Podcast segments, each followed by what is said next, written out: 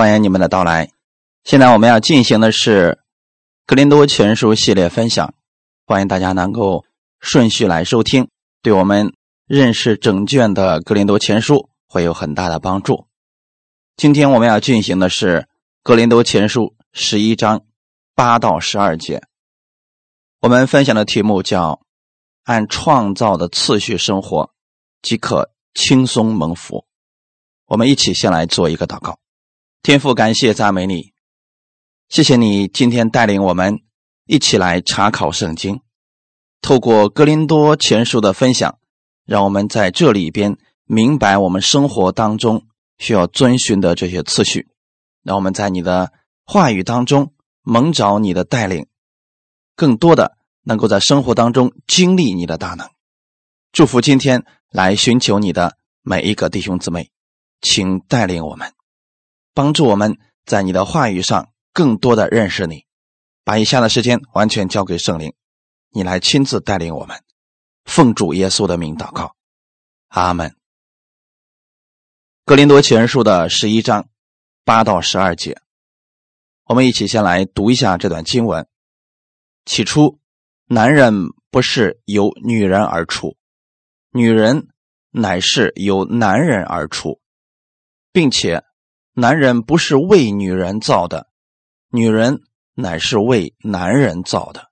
因此，女人为天使的缘故，应当在头上有服权柄的记号。然而，照主的安排，女也不是无男，男也不是无女，因为女人原是由男人而出，男人。也是由女人而出，但万有都是出乎神。阿门。我们需要简单来回顾一下上次我们所分享的内容。到十一章的时候啊，保罗给我们讲到了一个事情，就是到底需不需要蒙头？啊，男人不需要蒙头。保罗在这里已经给我们说的很清楚了。对于女人是否需要蒙头，我们上次的时候简单给大家讲了当时的圣经背景。在那个年代，格林多人，特别是姊妹们，他们是需要蒙头的，因为不是为了自己，乃是为了周围那些人。今天我们继续要分享关于蒙头的事情，但是中间呢，保罗插了一段就是告诉我们，男人和女人都是被神造的，可是他们又是有区别的。在创造的时候啊，次序是有所不同的。当我们明白这些次序的时候，我们只要按照神的方式去生活，你就可以轻松蒙福了。神所造的万物啊，都是在按着神的旨意而运行。所以你抬头看看我们神所造的这个宇宙，那不是杂乱无章的，都是按着神起初给他们的命定，还有一些规律，他们在运行着。有些次序我们可能看不见，但我们也不得不去遵循。这个就算你不信耶稣，这些对你来说也是需要明白的，比如。引力、磁力等等，啊，现在这个在生活当中的应用啊，已经非常的普遍了。这是神所定的，我们只能顺从，而不能违背它。你比如说，像水、火这些属性，如果我们顺从了神的创造，顺从了这些属性去生活。不单对我们的生活有益处，而且呢，对别人也有益处。比如说，你可以非常好的去使用水和火，它给你生活会带来很多的便利。反之，如果你违背了神创造的这些次序，违背了神所造的这些东西的属性，那就会给我们带来很糟糕的后果。同样的，神所造的人也是如此。在这个世界当中，神最看重的是他所造的人。所以我们更需要去明白神的旨意，然后去顺从他的话语去生活。简单来讲，顺从神就是轻松的蒙福之路。我们先来看一下起初的时候，神是如何创造我们的。一起来看《创世纪》第一章二十六到二十八节，《创世纪》的第一章二十六到二十八节。神说：“我们要照着我们的形象，按照我们的样式造人，使他们管理海里的鱼、空中的鸟、地上的牲畜和。”全地，并地上所爬的一切昆虫，神就照着自己的形象造人，乃是照着他的形象造男造女。神就赐福给他们，又对他们说：要生养众多，遍满地面，治理这地，也要管理海里的鱼、空中的鸟和地上。各样行动的活物，他们，这是起初的时候啊，神创造的次序。神在这个世界上造了很多的动物、植物，还有很多的好东西，但是是让人去管理这些的。所以他把这个人赋予的能力，让他们去管理海里的鱼、空中的鸟，还有地上的牲畜，还有全地。所有爬的一切昆虫，当我们去做这些事情的时候，我们需要能力，我们更需要被神赐福。所以二十七节的时候说的非常的清楚，神是照着自己的形象造人。这里所说的自己的形象是指我们里边拥有圣灵，所以我们使用的时候用的不是我们自己的能力。那是圣灵的能力，神就赐福给他们。当神赐福给亚当和夏娃的时候啊，他们就有能力去治理这地，就能够治理各样地上行动的活物。弟兄姊妹，今天因为亚当的犯罪，所以我们失去了很多治理的能力。你会发现人。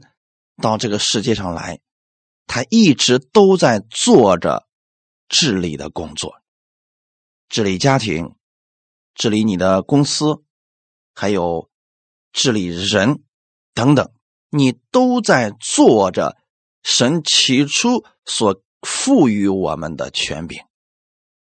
那我们更需要去明白神创造的次序，这个对我们的生活会带来。极大的帮助，在男人和女人的这个顺序上面，神起初的创造也是有他所定的一些规矩的。我们一起来看一下《创世纪》第二章十八到二十三节，《创世纪》第二章十八到二十三节，耶和华神说：“那人独居不好，我要为他造一个配偶。”帮助他，耶和华神使他沉睡，他就睡了。于是取下他的一条肋骨，又把肉合起来。耶和华神就用那人身上所取的肋骨，造成一个女人，领他到那人跟前。那人说：“这是我骨中的骨，肉中的肉，可以称她为女人。”因为他是从男人身上取出来的。透过这段经文，起初的创造顺序非常的清楚。神是先造了一个男人，然后神又透过这个男人身上的一条肋骨造了一个女人。那肋骨呢，正好是在身体的中间部分，他没有用头骨，也没有用脚骨。是告诉我们，男女实际上在地位上是平等的，只是在次序上他们是有分别的。女人最初是从男人出来的，所以，当亚当看到这个女人的时候啊，他就说：“这是我骨中的骨，肉中的肉，可以称她为女人。”你们仔细去看一下希腊语或者希伯来语啊，男人和女人其实是非常相似的一个词啊。确实呢，你可以透过“女人”这个词可以看到男人，就是在起初的这个希伯来文字当中就可以看出来的。亚当是神的形象和荣耀。但是女人却是男人的荣耀，因为女人是为了帮助男人而造的，她是从男人身上所取的肋骨造成的，所以神造万物啊，都是凭着他的话，他说有就有，命立就立，在造男人的时候用的是尘土造的。但是在造女人的时候，却是用男人身上的肋骨而造的，这是特别要显示出男女在受造之初的时候，在神的眼里边是极其宝贵的，同时也要告诉我们，女人在男人的眼里边也是极其宝贵的，所以男女。他们有非常亲密的关系，这种亲密的关系之后，正好表达的是基督跟教会的关系。所以这里边提到的，男人是神的荣耀，女人是男人的荣耀，这是我们上次所分享的内容。这话的意思，它并不是一个荣耀的递减。而是荣耀的增加，不是女人的价值不如男人，而是女人增加了男人的荣耀。神这样造女人，增强了夫妻之间相互依赖、相互亲爱的关系。所以在我们今天读的第八节和第九节的内容当中，我们可以看出来。这是两节非常重要的经文。保罗从男女受造这方面说明为什么女人要顺服男人。那神造人的先后顺序，它并不是无缘无故的。今天有很多姊妹们特别的想当家，想在这个世界上独领风骚，你可以啊。你会发现，你付出的要比男人多很多，因为创造的时候啊，他并不是给了女人这样一个角色。如果我们能够站在自己的位置上去做事情，可以做到事半功倍。神先造的男人，后造了女人，这是神创造的秩序。所以神在安排的时候啊，就是不一样的。你比如说，女人，你即便你的能力再强，可是身体的构造已经注定了有些活你是做不了的。这是神创造的时候，它有所区别的。那么引申一下，你就明白了。其实亚当和夏娃。是一对夫妻，神要透过这一对夫妻，在后期要体现的是基督和教会的关系。亚当和夏娃是合一的关系，基督和教会也是合一的关系。那基督能做的事儿，我们有些是做不了的，就像有些男人可以做的事儿，女人是做不了的。你不能说女人没有能力，这个跟能力无关，只是他们安排的次序是有所不同的，所以说他们的角色、他们的本分是不同的。既然神在第一个家庭当中组建的时候就如此的有次序，那就说明我们蒙福的原则也是如此。看一段经文，《马可福音》第十章六到八节，《马可福音》第十章六到八节。但从起初创造的时候，神造人是造男造女，因此人要离开父母，与妻子联合。二人成为一体。既然如此，夫妻不再是两个人，乃是一体的了。哈利路亚！这段经文是婚姻当中的奥秘。起初创造的时候，神让亚当和夏娃两个是一体的，所以组建了家庭之后。大家一定要遵循这个原则去生活。比如说第七节说的是，因此人要离开父母，与妻子联合，二人成为一体。这是家庭关系。弟兄姊妹，无论你能不能理解，无论你说我跟我父母的关系特别的好，我就特别喜欢跟他们住在一起，你也要。去遵从这句话语的意思。我相信你们中间有很多人跟对方的父母，或者说跟自己的父母住在一起的时候，已经有了很多的问题的产生。这不是你们不够好，不是你们不够忍让，是因为在创造之初的时候，神就定下了这些。当然了，我们不能绝对的说。住在一块就一定不能合得来，也有能合得来的，但一定是有一方一直忍耐着，因为毕竟是两代人，他们很多的观念啊、习惯是不同的。我们总觉得说离开了父母好像就不孝了一样，其实不是这样的。离开不代表你不管他们，而是神在这里要告诉你。弟兄，你跟妻子联合，你俩是一体的；而你的父亲跟你妈妈联合，他们是一体的。这样，无论在家庭当中出现什么样的要解决的事情，你需要商量的是你的另一半儿，因为神说的非常的清楚，夫妻不再是两个人，乃是一体的。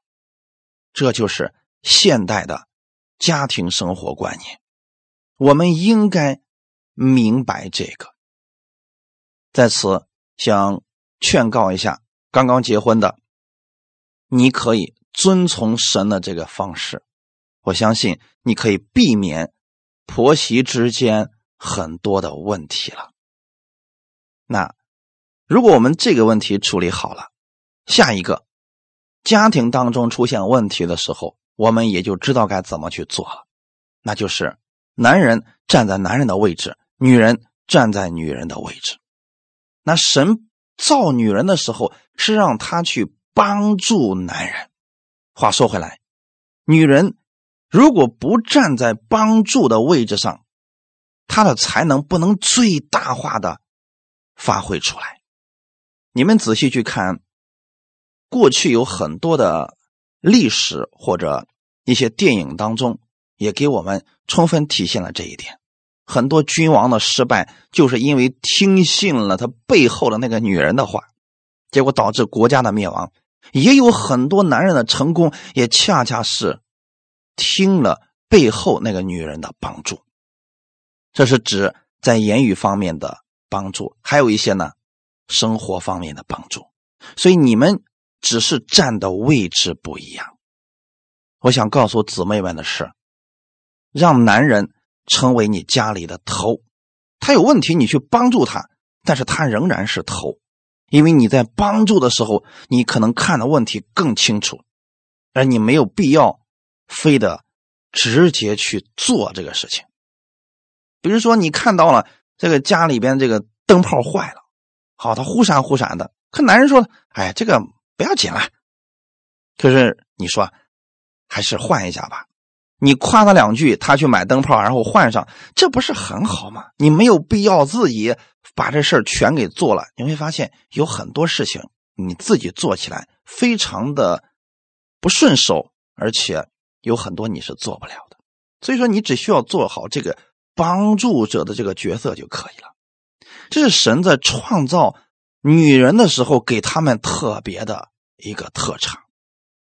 在家庭生活当中，妻子和丈夫就像身子和头那样，各有各的用处，所以他们必须自己在岗位上尽到自己的本分，然后这个家庭当中就显得特别的和睦。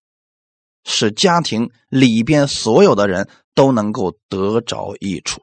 如果夫妻二人心意不合，那么这个家里边就会纷争不断。所以家庭当中，如果出现了纷争的事情，你们可以参考神起初创造的原则：妻子顺从丈夫，妻子是非常重要的帮助者。你可以想。你其实就是出建议的那个人，而男人是最后的决策者。你可以给他很多种建议，他最后可以选一个。其实你们两个的作用是一样的重要。透过神建立的第一个家庭，其实让我们看到之后的教会建立也是如此。基督是教会的头，所以基督他就是需要去引导。教会的，而教会理当去顺服基督，这样的教会它就是蒙福的。如果教会的观点和基督的观点冲突的时候，那么我们就需要放下自己的想法，顺从基督的话语，这样教会当中也就没有纷争了。否则。教会离开了基督的指导，个人就会任意而行，必将产生混乱、分裂、争斗。你们看一看哥林多教会就明白了，哥林多人并不顺从权柄，他们看不起神所立的教会的领袖，实际上就是不愿意听从基督的权柄。所以教会里边，谁想干什么就干什么，那是一个混乱的教会。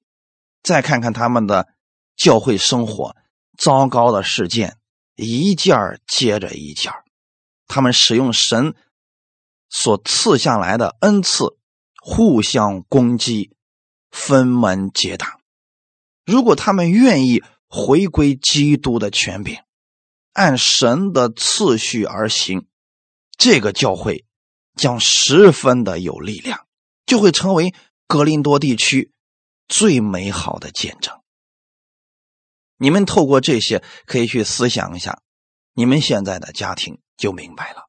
用基督和教会的关系来思考亚当和夏娃的关系，同时也要引申到我们自己家庭的生活当中来。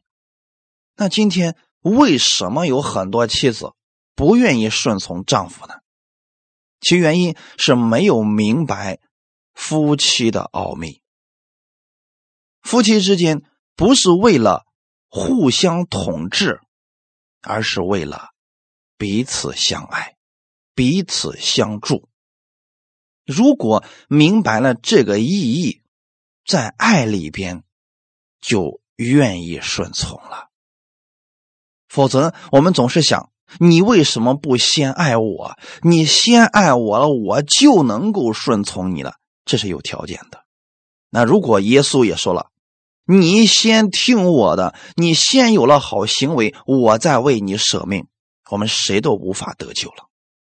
基督在爱我们的时候，什么条件都没有提，对吗？所以还是那句话语。如果你心里面想，为什么不是他先做？实际上，我们还是有不甘心。那么你需要去明白神创造之初的那个次序了。如果你的里边充满了基督的爱，谁先谁后已经不重要了。但如果人的心里边不明白基督的这份爱，那么他的爱是有条件的，是自私的，他就很容易乱用权柄。比如说，说一个非常常见的现代家庭当中出现的问题，那就是谁在家里边挣的钱多，谁就有话语权，谁就可以当家。那么这个挣钱多的就可以给另一方呢甩脸子看，就可以让他去干一些自己不愿意干的活。那实际上在这种气氛下的家庭，那是非常尴尬的。一方压迫另一方，到最后可能做到肆无忌惮的羞辱。那这样的家庭迟早会出问题。原因在哪里呢？不是。为了彼此相爱，他们是为了互相统治，从对方的身上去索取。其实这并不符合圣经的原则。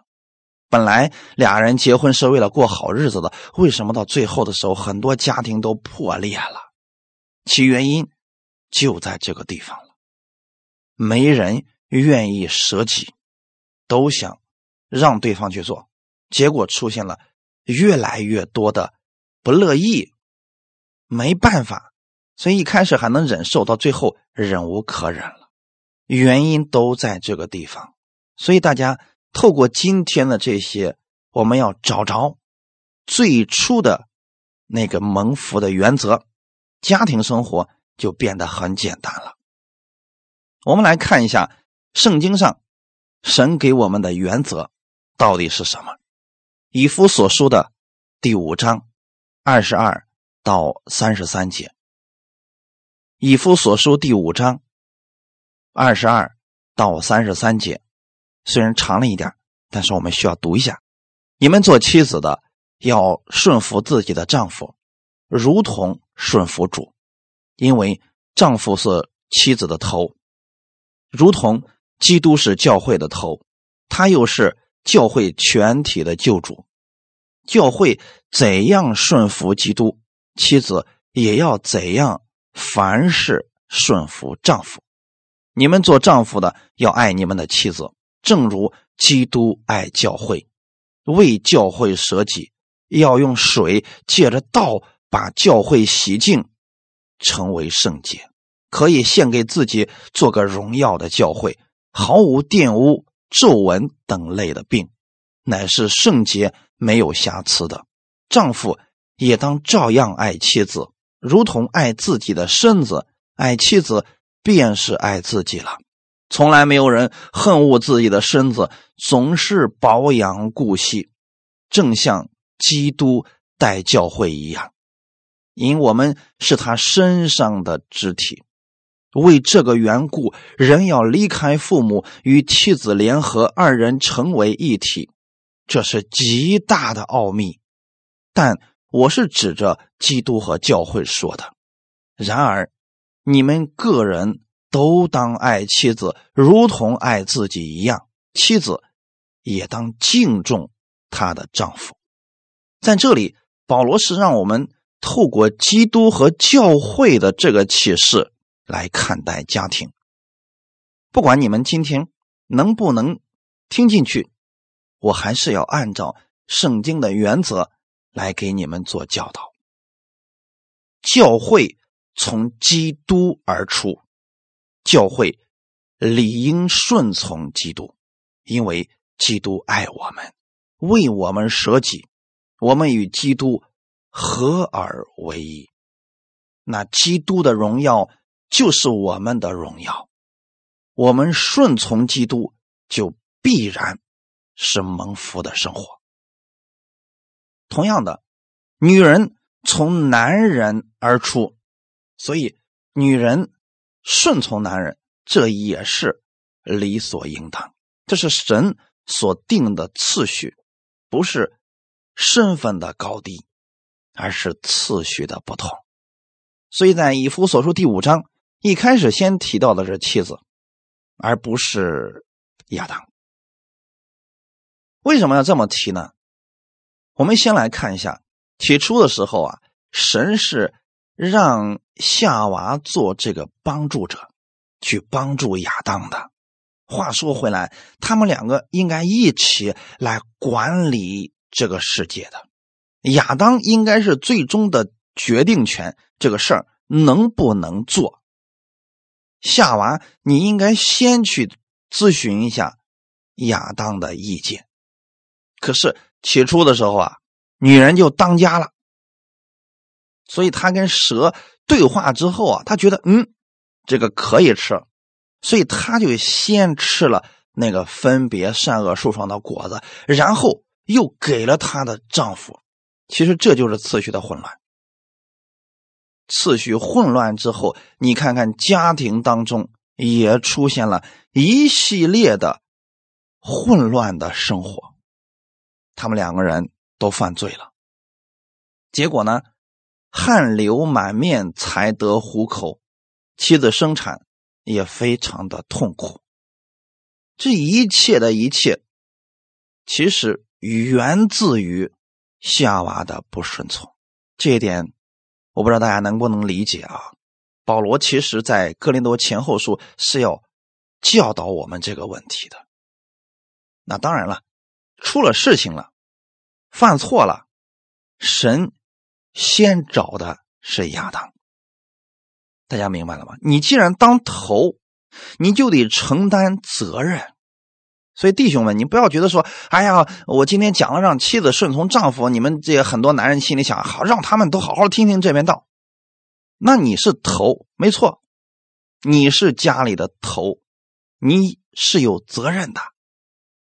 所以在做一些事情，你既然说了，最终的决定权在你这儿，那么出了问题的时候，你也要负责的，不能推给你的妻子了。当然了，亚当那一开始的时候，他是推的一干二净啊，因为他心想，你做的时候你也没问我呀，你给我造那个女人，她让我吃的，所以你看这样的话，互相推脱责任，到最后的时候，俩人关系就出现裂痕了。所以在前面那第一个亚当失败之后啊，保罗在这是要告诉我们，基督在这个地方得胜了，所以我们要重新纠正一下。我们过去失败的家庭生活，首先从妻子开始。你先得做好一件事顺服自己的丈夫。逗号是什么意思？还没完呢。很多人就说了：“哎呀，很多牧师都讲，妻子要顺从丈夫，所以我要听他的。他不让我聚会，我也就不去了；他不让我信耶稣，我就不信了。”不是这个，是逗号，就是还没说完呢。如同顺服主，它是有个前提的。你得看他所说的这个话语啊，到底是不是符合我们神的话语的？如果他让你与耶稣为敌了，这个是可以选择不顺从的，因为丈夫是妻子的头，如同基督是教会的头，他又是教会全体的救主。所以弟兄姊妹，顺服的前提就是都在。相同的基督的话语原则之下，他明明要拆散这个家庭，你还要顺从他吗？那肯定不能顺从了。那你就得发挥你帮助者的角色，温柔的言语把他那刚硬的心给他击碎了。但但是不能吵架，吵架起不了作用，打架呢更不不行了啊。这块是姊妹们的弱项，所以千万不要用这个啊，这是最糟糕的选择。打架。二十四节告诉我们，我们如何去顺从，做姊妹的如何顺从丈夫，教会怎样顺从基督。一个顺从基督话语的教会，一定是一个蒙福的教会，因为教会是我们的头。如果我们不顺从基督的话，那就是人的，呃，人的一个聚集，不能算教会了。人的聚集，那事儿就一定特别多，人越多，事儿越多，是不是？三个女人都一台戏了，你别说三个女人再加三个男人，那事更多了。所以说，如果我们都是顺从了基督的话语，那这个教会将是和睦相处、彼此相爱的教会。哈利路亚！所以在这个原则之上，妻子要去凡事顺从丈夫，反过来也是一样的啊。二十五节，你们做丈夫的要爱你们的妻子。如同基督爱教会，为教会舍己。我现在给大家分析一下啊。起初，上帝创造男人和女人的时候，身体的构造和心理偏向的地方都是不同的。男人其实他的思想是偏向于占有、统治，因为他是头嘛；而女人善从的是什么呢？就是温柔的那一面、细心的那一面，所以他是比较感性的。那男人是比较理性的。现在的问题是什么呢？当很多女汉子的出现，特别是在家庭生活当中，那女人比较强势，你会发现所有的男人他要变得更加的强势，要压过这个女人。这是多数男人的真实想法，无论你承认与否，其实他们都想这么做，只是有一些男人最后失败了，失败了最后他表面上顺从这个女人。那私底下可就是不知道都做了什么事了啊！那么就是因为起初这个顺序乱了，你别忘记起初创造的时候，神就把这个世界给了亚当，让他去统治这一切。所以男人心里边他是有这个统治的欲望的，家庭当中也是一样的。所以如果妻子这时候来强硬的，那男人只能比他更强硬。这样的话，那家庭里面肯定征战不断了啊！所以一开始的时候啊。保罗在这说，做妻子就顺从他，他不是想当头吗？直接让给他好了，那么他就没那么多的事儿了。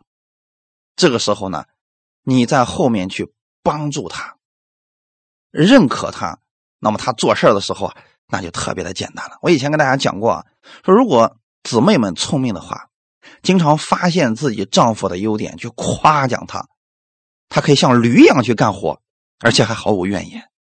但是呢，你今天。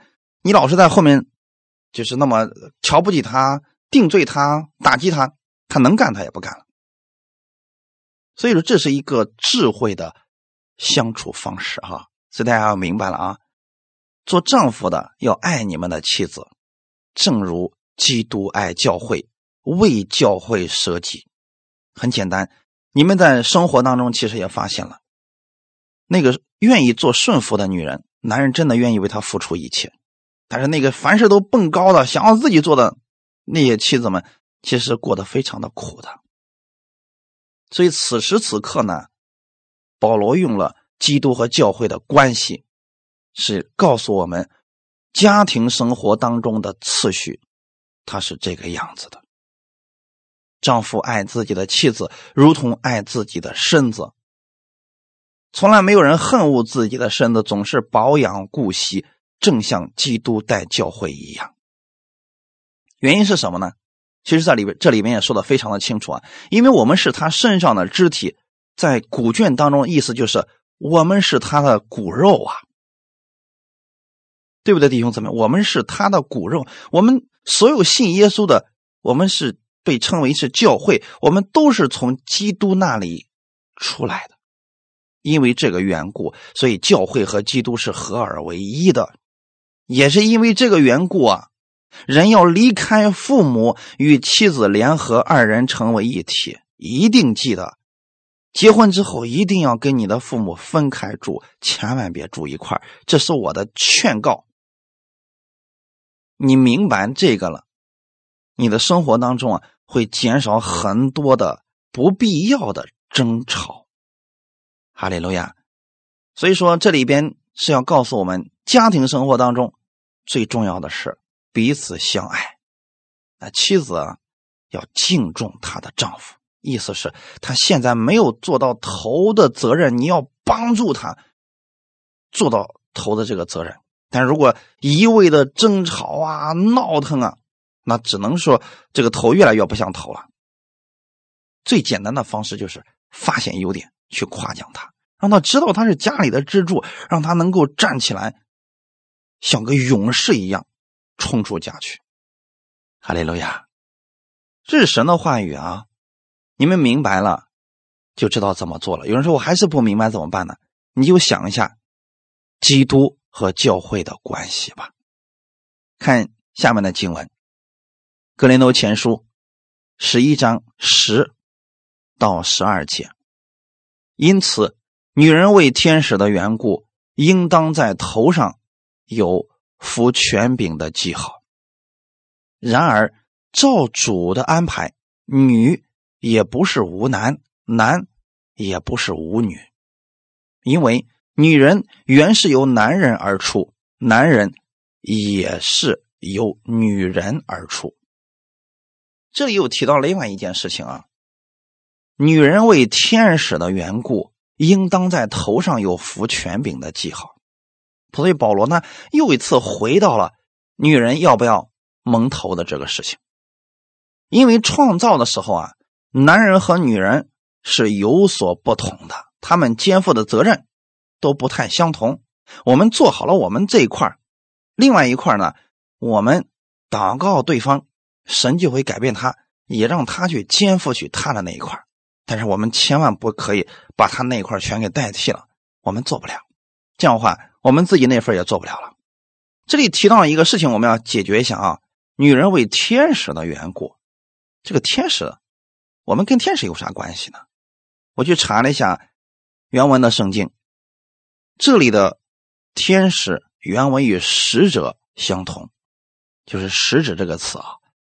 这里有两种可能性，当然了，两种可能性都存在，所以我都要告诉大家一下，可能是指当时的教会领袖而言，因为在启示录的第二章和第三章里边，神吩咐约翰写信给七个教会的使者，那个使者其实就是教会的领袖，你也可以理解为教会的管理人员。所以保罗可能认为哥林多教会的妇女啊，你首先应当合乎女圣徒的体统，在领袖面前，你得表现自己是一个正经的妇女，所以必须要蒙头，表示自己是已婚的妇女，对丈夫贞洁，领袖顺服。这是。第一种解释的意思就是，这个使者呢是指教会的领袖啊，因为毕竟在当时呢，女权刚刚被解放了，女人和男人的权利啊，在教会里面平等了。你这呼一家伙，那女人都不蒙头了，丢掉了过去的传统。啊，首先来说啊，这个教会的领袖们他都接受不了啊，所以在这个原则之上啊，保罗就说了，女人为。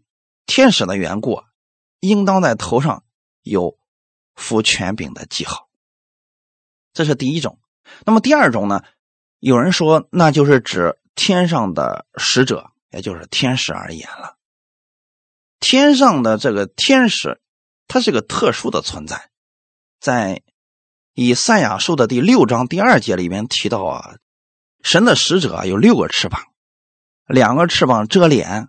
两个翅膀遮脚，这些呢是表示啊，哎，他们都在神的面前顺服、谦卑，所以呢，基督徒的妇女啊就需要像天使一样，对丈夫表示谦卑、顺服的标志，那就是蒙头。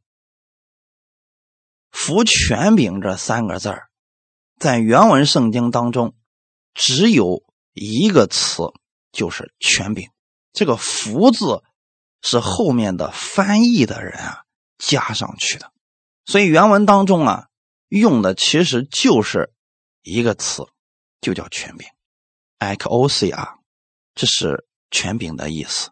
这里的权柄不是指你可以指挥谁去做什么事情，这里的权柄是对当时妇女头巾的一个专称。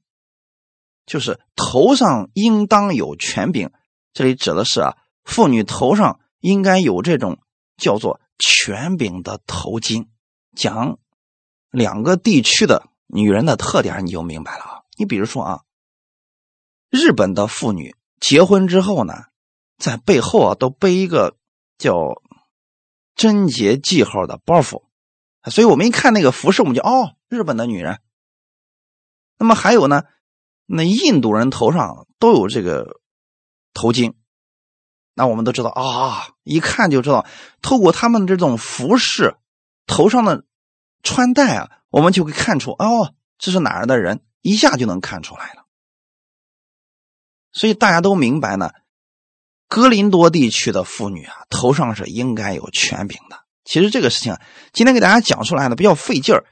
你只要是回到哥林多地区，一说这个头上的权柄，大家自然就明白是怎么回事了。它是一种头巾的名字。哥林多的妇女啊，一听就明白，所以我们解释起来啊比较费劲儿。你们就明白一这样一个事情啊，女人头上要有权柄的记号，指的就是这个头巾。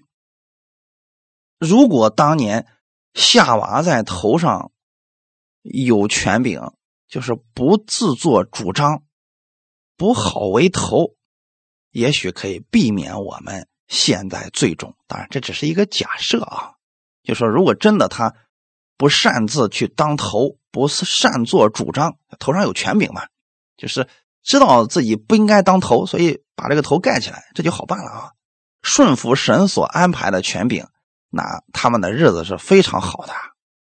所以，如果我们今天顺服了神的权柄，那对我们自己首先是一个极大的益处。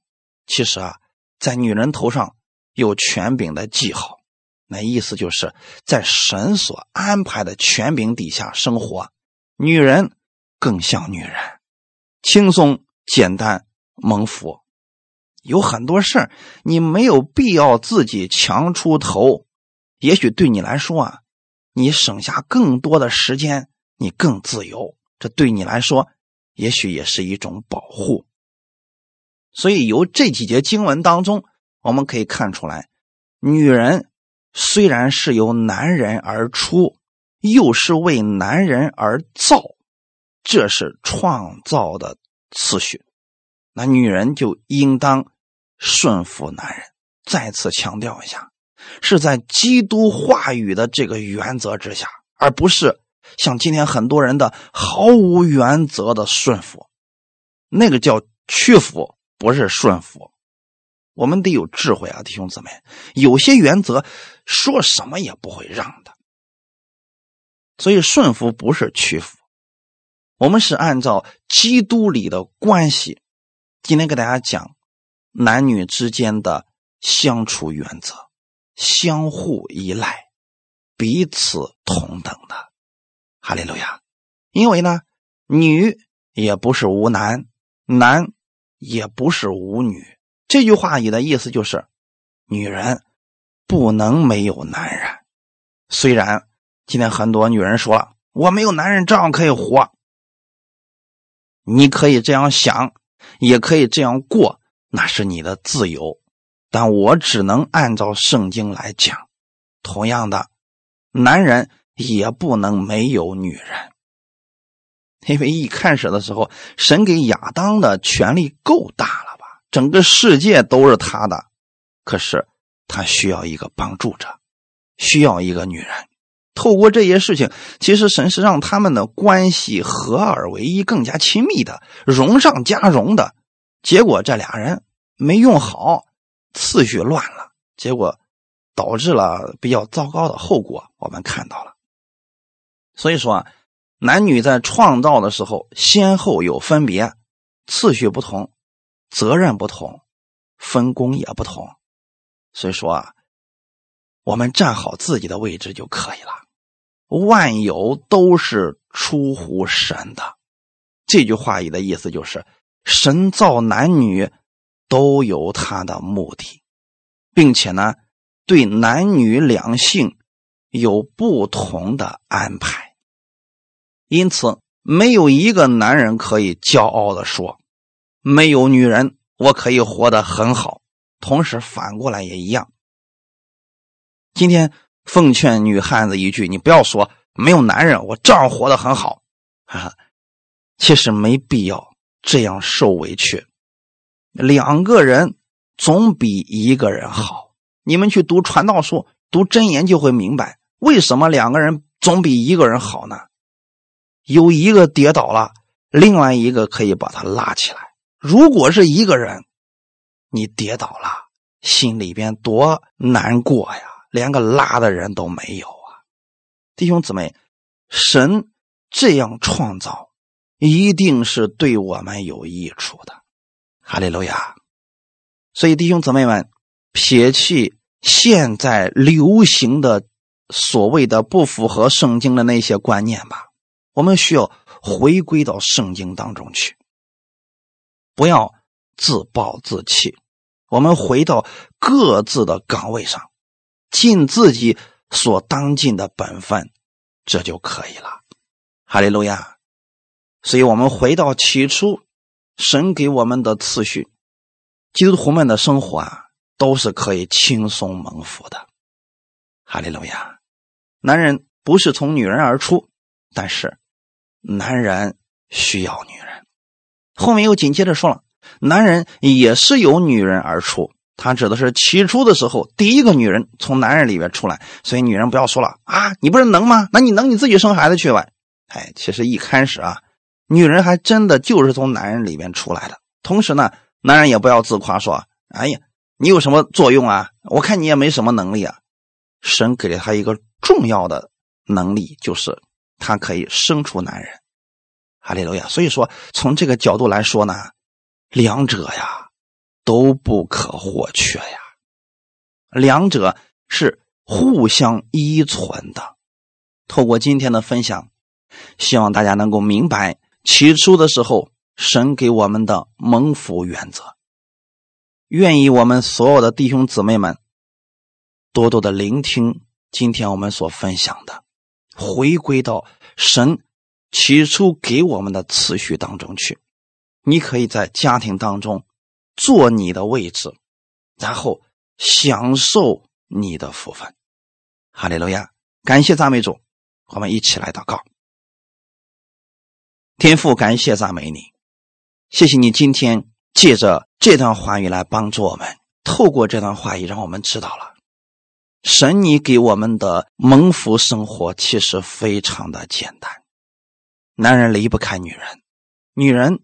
也离不开男人，你给我们的安排就是，男女是互相依存、彼此相爱的。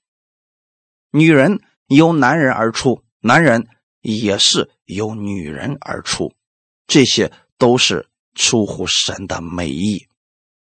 让我们男女之间不是互相统治，而是彼此相爱。请你带领我们所有的弟兄姊妹，让我们明白这个原则。我们回归到你的原则之下去生活，按照你的方式。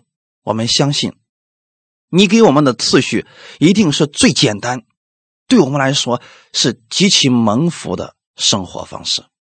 我们愿意在你的话语当中顺服，请你帮助我们，带领我们弟兄姊妹在这个事情上。开我们的眼睛，我们不效法世人，我们效法基督。哈利路亚，感谢赞美你，一切荣耀都归给你。赐福今天所有听到的弟兄姊妹们，奉主耶稣的名祷告，阿门。